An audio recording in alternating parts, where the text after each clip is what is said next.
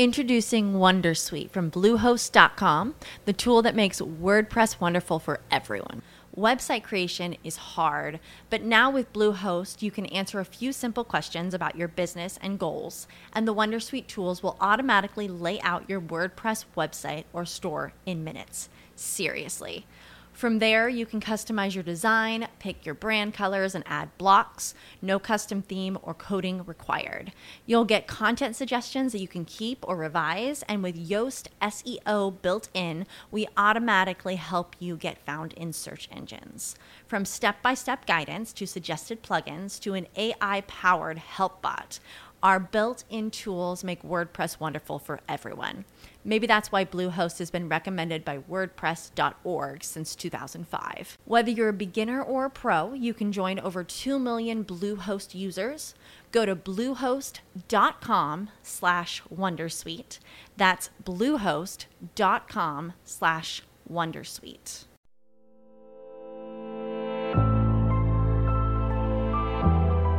Hola, ¿qué tal a todos y bienvenidos a su programa de la Asociación Colombiana de Integridad, Ética y Compliance?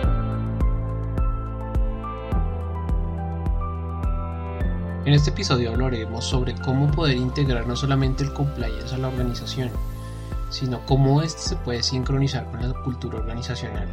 Hablaremos también sobre lo que sería una aplicación de un buen código de ética y en general cómo podemos fomentar la cultura de compliance, que es uno de los retos más importantes a la hora de implementar un programa de este tipo en cualquier tipo de compañía.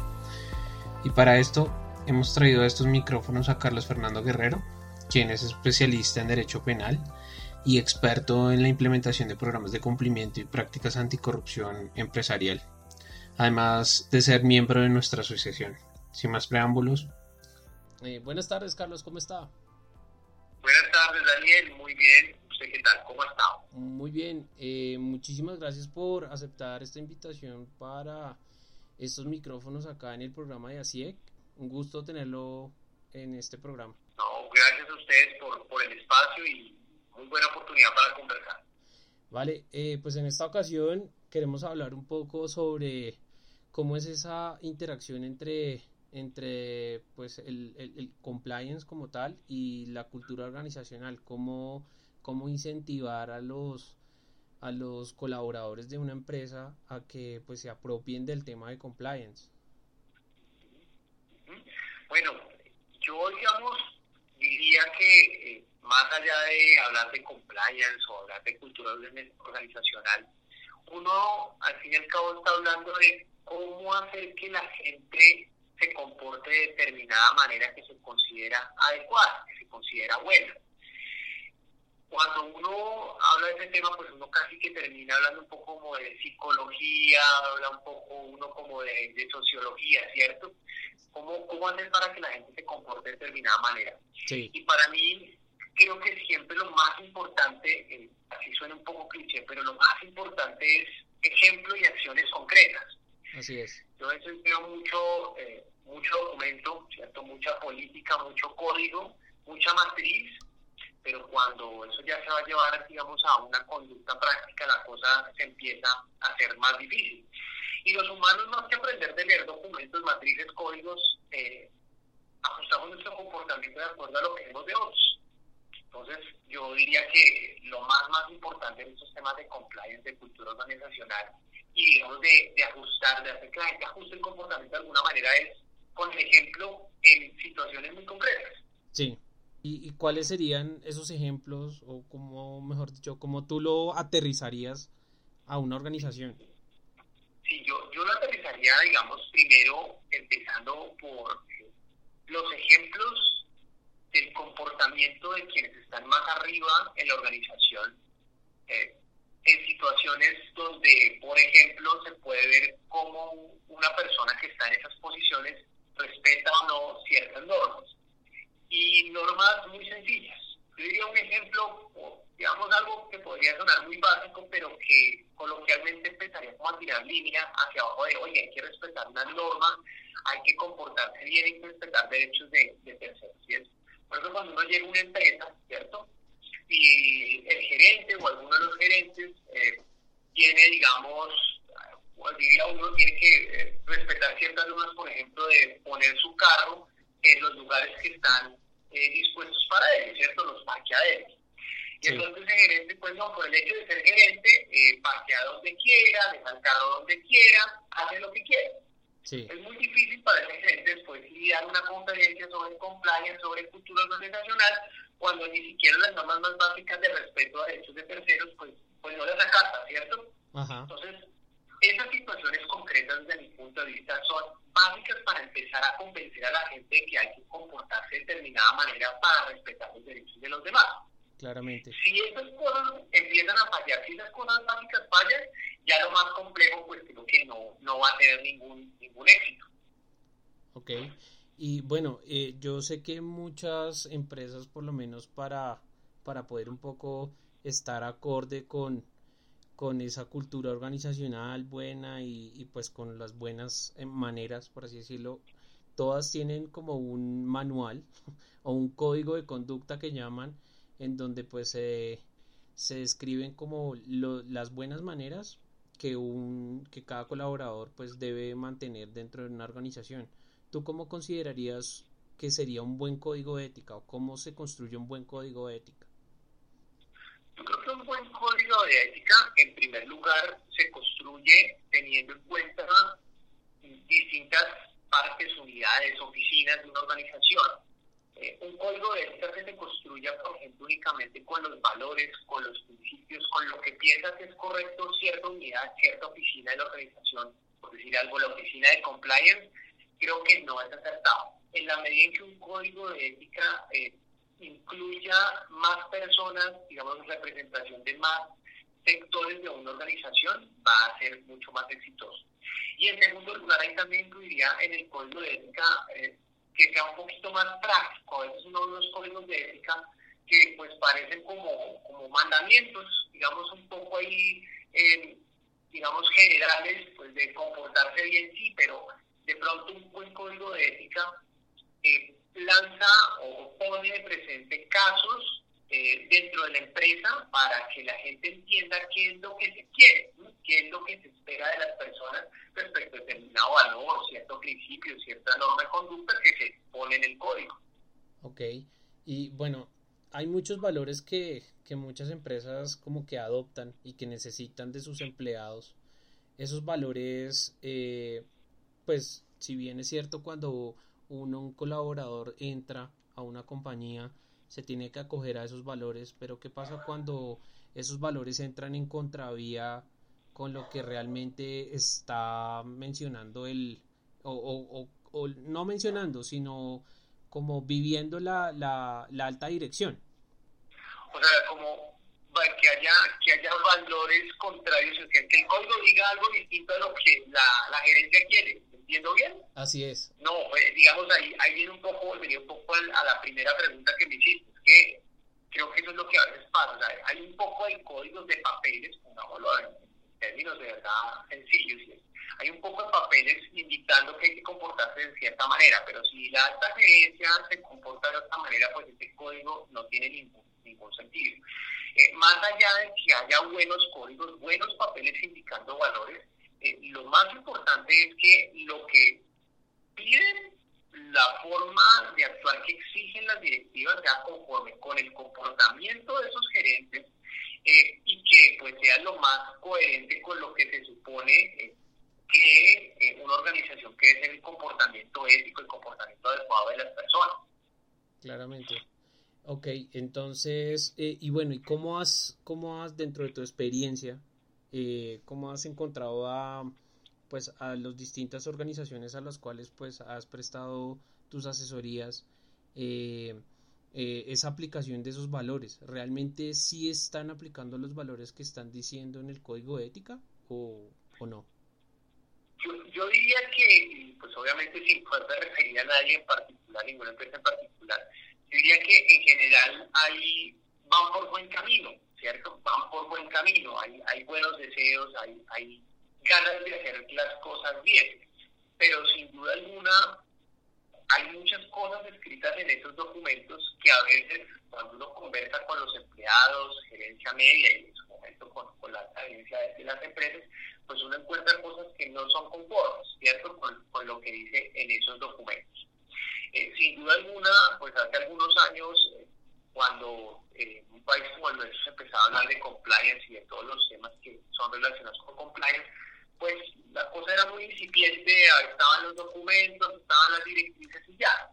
Eh, hoy en día creo que eh, no solamente hay más capacidades, hay más gente involucrada en estos temas, sino que también de alguna manera todo el mundo en las empresas algo ya sabe del asunto, ¿cierto? Entonces, eh, en la medida en que la gente ya no sea completamente ajena a los temas, pues más fácil le queda involucrarse en, el compliance y hacer algo por eh, que el comportamiento de su empresa, de su organización sea muchísimo mejor.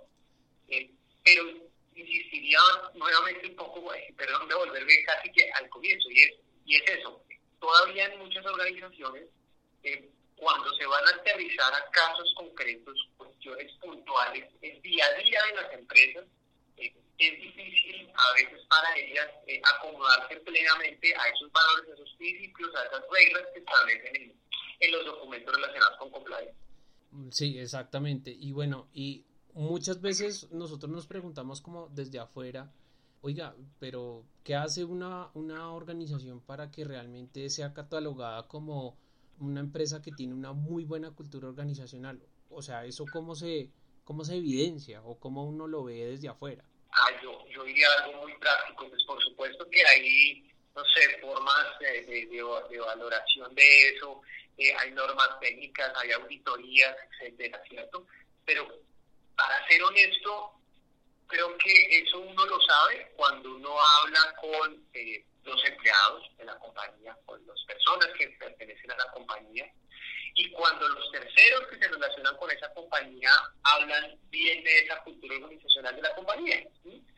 Eh, eso creo que es la mejor forma de medir, digamos, la reputación, la percepción social, por ponerlo de una manera muy general, que las personas tienen respecto una determinada organización, más allá de lo que un documento, una auditoría una valoración muy técnica diga al respecto. Creo que eso, eso es lo que a la hora de la verdad cuenta. Ok, y bueno, eh, sabiendo pues lo que nos estabas comentando también, ¿cómo o sea, ¿cómo entonces uno puede, desde el, por ejemplo, desde el cargo del oficial, del, del compliance officer, cómo puede ser como una especie de, no sé, de multiplicador de la cultura de compliance dentro de la organización? ¿Cómo uno puede hacer eso? Yo creo que el compliance officer, de los buenos que, digamos, yo he podido interactuar, yo creo que son personas que se salen de su oficina y de su escritorio y de sus matrices, de las que viven llenando para ver cómo estamos de cierto indicador y demás.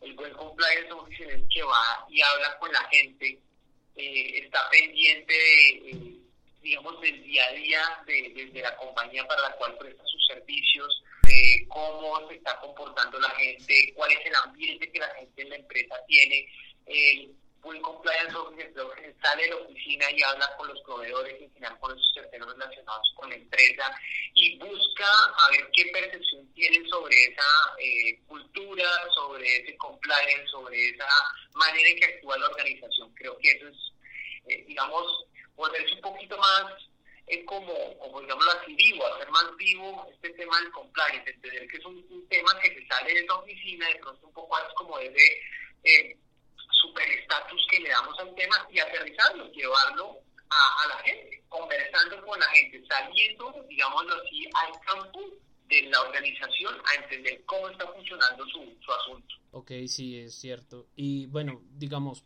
ahora pongámonos en el papel, digamos, de alguien que ha transgredido las normas descritas dentro del código de ética que pues aceptó al entrar a la organización. ¿Cuál es el papel que debería tener, digamos, el compliance officer y digamos los miembros de la del comité de ética frente a un acto pues que va en contra en contra de sus lineamientos.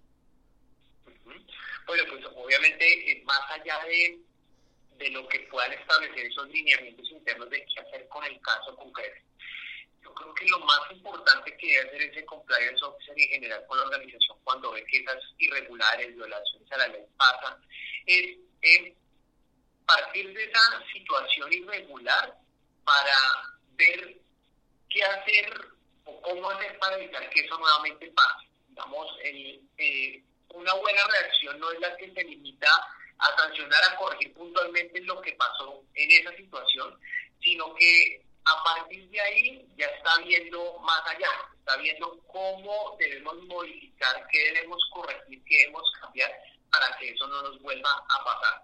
Eh, digámoslo así, que no se quede únicamente con qué le dice el procedimiento que debe hacer en ese caso puntual, sino que ya está mirando unos días, unos meses, unos años adelante para saber cómo hacer para que eso no vuelva a pasar. Así es. Y, y bueno, y ¿Has, ¿Has, experimentado dentro de tu experiencia previa eh, conflictos entre el compliance officer y de pronto auditoría interna en, la, en el tratamiento de alguna transgresión al, a los lineamientos del código ética? Bueno, es observar, claro, que hay, hay diferencias de criterio en, en ciertos temas. Eh, creo que es apenas, digamos, normal, natural uno no puede pretender que eh, todas las personas al interior de una organización vean las cosas de la misma manera. Creo que lo más, más importante es que eh, el compliance officer sobre todo pues mantenga su, su independencia y, digamos sea muy fuerte en su criterio. Eh, un compliance officer que de alguna manera pueda entre comillas, ser tocado para que cambie el criterio que tiene sobre un tema o que simplemente busque ajustar las cosas para que eh, se vean de mejor manera cuando por dentro se compliance se sabe que no están funcionando bien, pues creo que no hace eh, bien las cosas. Eh, no hay problema que haya diferencia de criterios, lo importante es que el compliance officer mantenga su independencia, como lo he dicho, y sobre todo que haya unas reglas claras de cómo resolver esos conflictos cuando pues, los haya. Claro, y bueno, finalmente, Carlos, tú, ¿tú qué consejos le darías al compliance officer que, pues, que de pronto esté enfrentando eh, o liderando, entre comillas, una investigación contra alguna otra persona dentro de la organización que haya transgredido el código de ética, eh, cómo también, digamos, eh, interactuar con o, o, llevar estos, estas situaciones a la alta dirección, cómo, cómo abordar bien estos temas según tu, tu experiencia. Para mí yo diría que lo más importante cuando al compliance officer le toca enfrentarse a esa situación que mencionas es eh, la transparencia absoluta en su, en su manera de actuar, ¿cierto? Y la rigurosidad también absoluta eh, en su proceder. Eh, un compliance officer creo que no puede darse el lujo de ser como, diría uno, un, un ¿cierto? no puede ser un tibio un, o una compliance officer a la hora de abordar ya esos temas cuando se le presentan, cuando ya le toca enfrentarlos, creo que debe hacerlos con todo el rigor del caso. Eh, eso puede, pues, desde luego, eh, generar algunos inconvenientes para el compliance pero pues parte uno de la base que en la medida en que la estructura de la organización le dé la suficiente independencia, pues no tiene por qué eh, incomodarlo, tener mayor problema con eso. Ese sería, digamos, lo que, digamos, yo adicionalmente le diría que compliance officer siempre y es que usted haga lo que tenga que hacer, porque donde usted dé su brazo a torcer, o donde usted eh, mande un mensaje de que puede ceder cuando algo malo ha pasado, pues eh, no se asombre si después le pasan más cosas o sencillamente la gente pierde credibilidad en, en usted. Y si el compliance officer pierde credibilidad eh, respecto de lo que hace, pues, pues empieza a quitarle un engranaje importante, un engranaje importante a todo lo que es eh, la cultura organizacional y el compliance. Sí, claro. Bueno, yo creo que este tema da para, para una tertulia bastante larga.